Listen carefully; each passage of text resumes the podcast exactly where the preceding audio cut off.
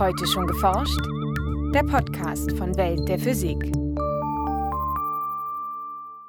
Gesichtserkennung per Smartphone, selbstfahrende Autos oder das automatische Übersetzen von Texten. Nur einige Beispiele dafür, wo uns künstliche Intelligenz bereits im Alltag begegnet. Die Grundidee stammt bereits aus den 1950er Jahren. Dass am Ende der Computer gewissermaßen ununterscheidbar sein sollte von einem Menschen. Und äh, das bedeutet dann speziell, dass auch die Funktionen, die wir als Kreativität zum Beispiel wahrnehmen oder ähm, Einbildungskraft, dass die dann auch im Computer vorhanden sein müssen. Ähm, und das sind genau die Herausforderungen, an denen man auch heutzutage noch äh, schwer arbeitet. So Florian Marquardt vom Max-Planck-Institut für die Physik des Lichts in Erlangen wie sich Forscher das menschliche Gehirn zum Vorbild nehmen, um mit Hilfe von Computern eine künstliche Intelligenz zu entwickeln, berichtet der theoretische Physiker in dieser Folge. Viel Spaß beim Hören wünscht Jana Harlos. Computer haben unseren Alltag revolutioniert. Sie können große Datenmengen verarbeiten und gehen dabei sehr exakt vor. Doch obwohl die Rechenleistung im Lauf der vergangenen Jahrzehnte beeindruckend wuchs, sind wir Computern in einigen Bereichen noch deutlich überlegen. Das menschliche Gehirn ist auch dort überall gut, wo es Erfahrungswerte zusammenführt in eine Entscheidung in Situationen, die mit Unsicherheit behaftet sind. Das sind typischerweise dann Dinge, wo ein normaler Algorithmus auf dem Computer schrecklich kompliziert wäre. Berichtet Florian Marquardt vom Max Planck Institut für die Physik des Lichts in Erlangen. Doch wie gelingt es unserem Gehirn, Entscheidungen zu treffen? Um das zu verstehen, lohnt sich ein Blick ins Gehirn. Dort findet sich eine Vielzahl an Nervenzellen, sogenannten Neuronen. Man hat äh, jedenfalls Milliarden von Nervenzellen, die miteinander verknüpft sind. Eine Nervenzelle ist vielleicht mit 10.000 oder so anderen verknüpft. Dieses Netzwerk von Neuronen, das sogenannte neuronale Netz, verarbeitet Informationen in Form von elektrischen und chemischen Impulsen, die die Nervenzellen im Netzwerk anregen. Jedes der Milliarden von Neuronen kann aktiv sein und Pulse feuern, während all die anderen Neuronen gleichzeitig ebenso aktiv sind. Und das sorgt dann auch dafür, dass wir relativ schnell recht komplexe Informationen verarbeiten können, zum Beispiel bei der Bildwahrnehmung. Fällt Licht in unsere Augen, wandeln lichtempfindliche Sinneszellen auf der Netzhaut, der Retina, den äußeren Reiz in Nervenimpulse um.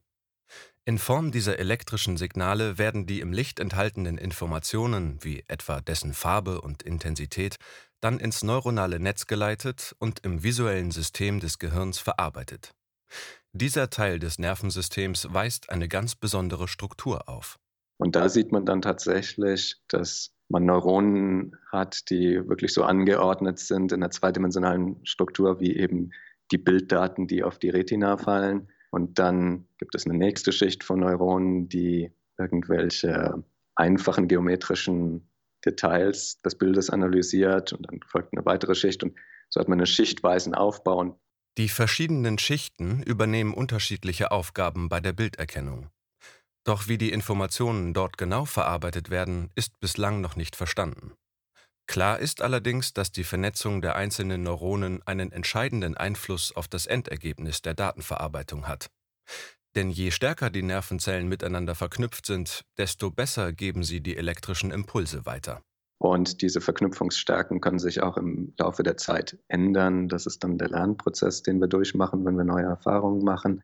Wir lernen also schrittweise unterschiedliche Reize auf der Netzhaut zu interpretieren und sind schließlich in der Lage, verschiedene Gegenstände oder Gesichter zu erkennen. Neben dem visuellen System befinden sich im Gehirn weitere Bereiche mit neuronalen Netzen, die unterschiedliche Aufgaben erfüllen. So können wir eine Vielzahl an Herausforderungen meistern. Kein Wunder also, dass Wissenschaftler seit jeher davon träumen, dieses hochleistungsfähige System nachzubauen. Es gab sicherlich schon immer Spekulationen in die Richtung, könnte man Automaten bauen, die so funktionieren würden wie ein Mensch. Aber richtig begonnen hat die Geschichte der künstlichen Intelligenz wohl in den 50er Jahren. Zunächst versuchten Wissenschaftler, das neuronale Netz mit Hilfe von elektronischen Bauteilen nachzubilden.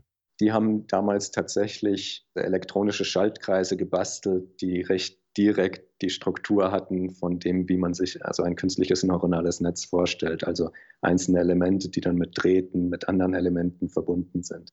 So stellte der Psychologe und Informatiker Frank Rosenblatt im Jahr 1958 sein Modell der sogenannten Perzeptronen vor.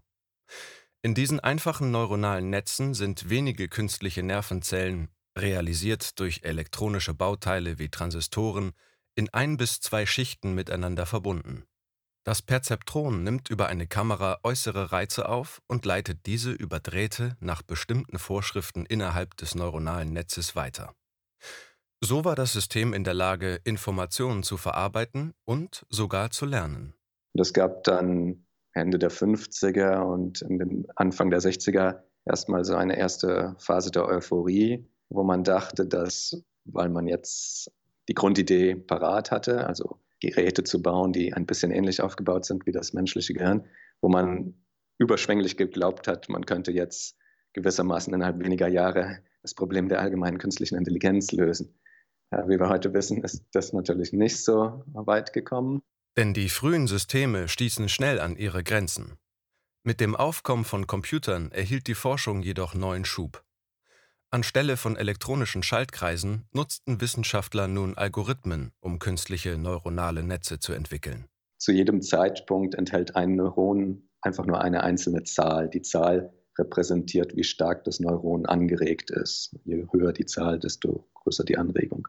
Auf diese Weise lässt sich ein Netz aus unterschiedlich stark miteinander verknüpften Neuronen imitieren. Auch in der virtuellen Variante sind die künstlichen Nervenzellen in unterschiedlichen Schichten angeordnet. In der untersten Schicht hat man eine Anzahl von Neuronen, vielleicht zehn oder vielleicht auch tausend. Die nehmen auf die Eingangswerte. Das könnten die Werte sein, die repräsentieren ein Bild, beispielsweise die Helligkeit der einzelnen Bildpunkte, für die Neuronen der Eingangsschicht werden also bestimmte Werte vorgegeben, entsprechend einem äußeren Reiz. Diesen Impuls geben die virtuellen Neuronen dann an die mit ihnen verknüpften künstlichen Nervenzellen in der nächsten Schicht weiter. Dabei folgen sie bestimmten Regeln, die festlegen, wie stark die einzelnen Neuronen miteinander verknüpft sind und wie gut das Signal zwischen ihnen weitergeleitet wird. Im nächsten Schritt addiert der Algorithmus die Anregungen, die bei jedem einzelnen Neuron auf der höheren Schicht eingegangen sind, auf. Denn ähnlich wie im Gehirn geben die Neuronen das Signal nur weiter, wenn ein gewisser Schwellwert erreicht ist. Das passiert bei allen Neuronen. Dann habe ich die neuronalen Werte in der neuen Schicht und dann kann ich Schicht für Schicht die Information auf diese Art und Weise verarbeiten. Die oberste Schicht des neuronalen Netzes liefert schließlich das Ergebnis, in dem ein bestimmtes Neuron besonders aktiv bzw. der ihm zugeordnete Wert sehr hoch ist. Das hat dann eine Bedeutung. Zum Beispiel bedeutet es, ich sehe eine Katze. Und wenn ich ein anderes Bild sehe, das Bild eines Hundes beispielsweise, dann wird eben ein anderes Neuron einen besonders hohen Wert annehmen in der letzten obersten Schicht. Und das bedeutet dann eben, ich sehe einen Hund. Die Verbindungsstärken zwischen den einzelnen Neuronen im Netz, auch Gewichte genannt, sind anfangs willkürlich gewählt. Somit liefert das System zunächst auch willkürliche Ergebnisse. Von Intelligenz also noch keine Spur. Im Laufe des Trainings werden die Gewichte verändert, dadurch ändert sich die Funktionsweise des neuronalen Netzes, dadurch liefert es dann andere Antworten als zuvor. Das Training des künstlichen neuronalen Netzes ist vergleichbar mit dem Lernprozess, der in unserem Gehirn stattfindet. Bis der Computer allerdings Hunde von Katzen unterscheiden kann, muss man ihm sehr viele Abbildungen dieser Tiere zeigen. Und wenn man dann 10.000 oder mehr von diesen Trainingsbeispielen hat, zum Beispiel Bilder kombiniert mit der korrekten Beschreibung des Bildes, dann kann man diese Trainingsbeispiele hernehmen, um Schritt für Schritt das neuronale Netz so anzupassen, dass es am Ende des Tages tatsächlich für jedes dieser Trainingsbilder die korrekte Beschreibung liefert. Um im Computer eine künstliche Intelligenz entstehen zu lassen, braucht es allerdings nicht nur ausreichend Trainingsdaten. Es waren eigentlich gegen Ende der 80er oder Anfang der 90er alle grundlegenden Konzepte vorhanden, aber die Rechenleistung reichte einfach noch nicht aus und auch die Datenmengen, die man zur Verfügung hatte, um die künstlichen neuronalen Netze zu trainieren, reichte einfach noch nicht aus. Dank des technischen Fortschritts ließ sich dieses Problem schließlich in den Griff bekommen. Seit Anfang der 2000er hat man erfolgreich begonnen, mit leistungsfähigeren Rechnern und auf größeren Datenmengen sogenannte tiefere neuronale Netze zu trainieren, die aus vielen Schichten von Neuronen aufgebaut sind. Und das hat dann schließlich den Durchbruch gebracht. Und so circa seit 2012 sich allgemein herumgesprochen, dass neuronale Netze wirklich funktionieren. Tatsächlich begegnet uns die künstliche Intelligenz mittlerweile bereits in vielen Bereichen.